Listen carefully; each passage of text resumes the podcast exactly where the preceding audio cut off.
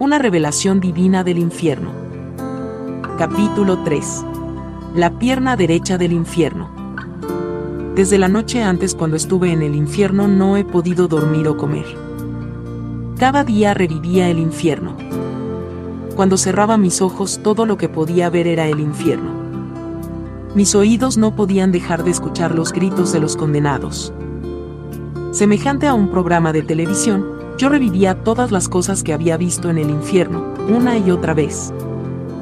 Todas las noches que estuve en el infierno, y cada día, trabajaba para encontrar las palabras correctas para explicarle esta cosa tan terrible al mundo.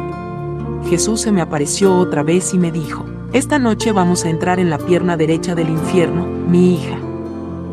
No tengas temor, pues yo te amo y estoy contigo. El rostro del Señor estaba triste, y sus ojos estaban llenos de mucha ternura y un profundo amor. Aunque los que estaban en el infierno estaban perdidos para siempre, yo sabía que Él todavía los amaba y los seguiría amando por toda la eternidad. Mi hija, Él dijo, Dios, nuestro Padre, nos ha dado a cada uno de nosotros una voluntad para que escojamos entre servirle a Él o a Satanás. Sabes, Dios no hizo el infierno para su pueblo. Satanás engaña a muchos para que le sigan, pero el infierno fue hecho para Satanás y sus ángeles. No es mi deseo, ni el deseo de mi Padre, que alguien perezca. Lágrimas de compasión corrían por las mejillas de Jesús. Él comenzó a hablarme otra vez, acuérdate de mis palabras, en los días por venir, mientras te enseño el infierno, yo tengo todo poder en el cielo y en la tierra. Habrá tiempos cuando te sentirás como que te he abandonado, pero no lo he hecho. En ocasiones seremos vistos por las fuerzas malignas y las almas perdidas, mientras que en otras ocasiones nadie nos verá. No importa a dónde vayamos, ten paz y no temas en seguirme, juntos salimos. Yo seguí cerca de él llorando. Por días había estado llorando, y no me podía deshacer de la misma presencia del infierno, el cual estaba siempre delante de mí. Yo lloraba mayormente por dentro. Mi espíritu estaba muy triste, llegamos a la pierna derecha del infierno. Mirando hacia adelante, yo vi que estábamos en un camino seco y quemado. Gritos llenaban el aire sucio y el olor a muerte estaba por doquier. El olor era a veces tan repugnante que me enfermaba del estómago. Había obscuridad en todos los lugares, excepto por la luz que emanaba del rostro de Cristo y de las fosas de fuego, que se veían en todo el terreno hasta donde podía ver. De momento, demonios de todas clases pasaban delante de nosotros. Diablillos restrillaban sus dientes al pasar. Espíritus de demonios de todos los tamaños y formas hablaban los unos con los otros. Delante de nosotros, un demonio grande estaba dando órdenes a demonios pequeños. Nos paramos a escuchar y Jesús dijo, también hay aquí un ejército invisible de fuerzas malignas que no se ven, demonios tales como espíritus malignos de enfermedad. Vayan. Le dijo el demonio grande a los duendes y diablos más pequeños. Hagan muchas cosas malas. Rompan los hogares y destruyan familias. Seduzcan a los cristianos débiles, mal informen y extravíen a todos los que puedan. Ustedes tendrán su recompensa cuando regresen. Acuérdense, deben tener cuidado de aquellos que genuinamente han aceptado a Jesús como su Salvador. Ellos tienen el poder para echarles fuera. Vayan por toda la tierra. Yo tengo muchos más de ustedes allí y tengo otros más por enviar. Acuérdense, somos sirvientes del príncipe de las tinieblas y de los poderes de los aires. Entonces, las formas malignas comenzaron a volar hacia arriba y a salir del infierno. Puertas en la parte alta de la pierna derecha del infierno se abrían y se cerraban rápidamente para dejarlo salir. Otros subieron y salieron del túnel en forma de embudo del cual habíamos bajado. Voy a tratar de describirles la apariencia de estos seres malignos. El que estaba hablando era muy grande, del tamaño de un oso, de color marrón, con la cabeza como un murciélago, y sus ojos estaban puestos bien adentro de un rostro velludo. Brazos velludos colgaban a sus lados, y colmillos salían de los cabellos de su cara. Otro era pequeño como un mono, con brazos bien largos y cabellos sobre todo su cuerpo. Su cara era pequeña y tenía una nariz puntiaguda. No pude ver los ojos en ninguna parte de su ser. Otra tenía una cabeza grande, orejas largas, y un rabo largo, mientras que otro era tan grande como un caballo y tenía una piel suave. El panorama de estos demonios y espíritus malos, y el olor terrible que salía de ellos, me enfermó del estómago. Dondequiera que ponía la vista había demonios y diablos. El más grande de estos demonios, aprendí del Señor, estaba recibiendo sus órdenes directamente de Satanás.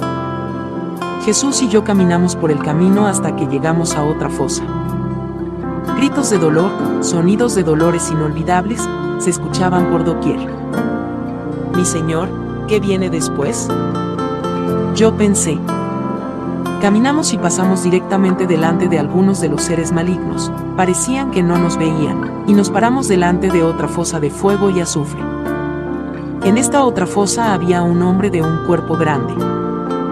Lo escuché predicando el Evangelio. Yo miré hacia Jesús espantada esperando una respuesta de él, pues él siempre conocía mis pensamientos. Él dijo, cuando este hombre estaba en la tierra, era un predicador del Evangelio. En un tiempo habló la verdad y me sirvió. Yo pensaba por qué razón este hombre estaba en el infierno. Él era como de seis pies de alto y su esqueleto era de un color gris y sucio, como una piedra sepulcral. Partes de sus ropas todavía colgaban de él. Yo me preguntaba por qué las flamas habían dejado estas ropas rotas y andrajosas y no las había quemado. Su carne en fuego colgaba de él y su cráneo también estaba en fuego.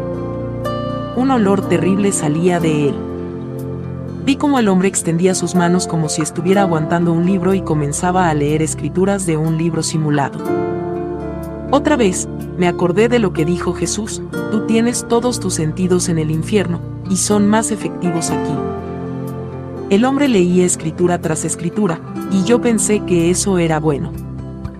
Jesús le dijo, con grande amor en su voz, al hombre, paz, estad quieto. Inmediatamente, el hombre dejó de hablar y se tornó lentamente para mirar a Jesús. Yo vi el alma del hombre dentro de su esqueleto.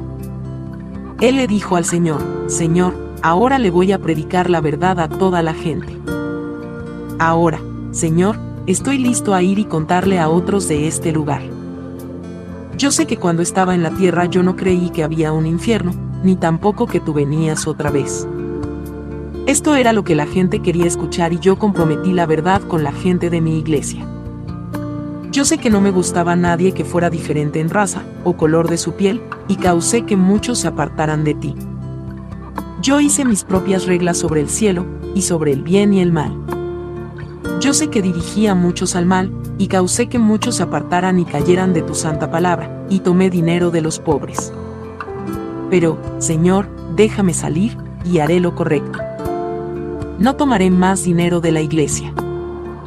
Yo ya estoy arrepentido. Yo amo la gente de todas las razas y colores. Jesús dijo, no solamente distorsionaste y mal representaste la santa palabra de Dios, sino que mentiste al decir que no conocías la verdad. Los placeres de la vida fueron más importantes para ti que la verdad. Yo mismo te visité y traté de conseguir que regresaras, pero tú no me escuchaste. Te fuiste por tu propio camino y la maldad era tu Señor. Tú conocías la verdad, pero no te arrepentías ni regresabas a mí. Yo estaba presente todo el tiempo.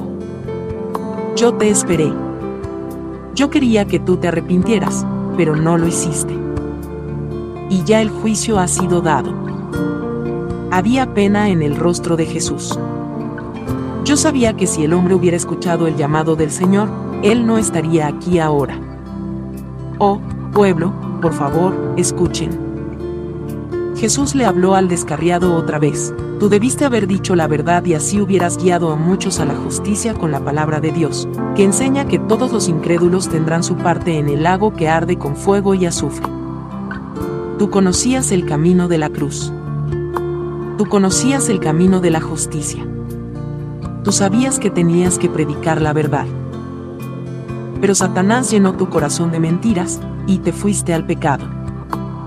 Debiste haberte arrepentido con sinceridad y no la mitad. Mi palabra es verdadera.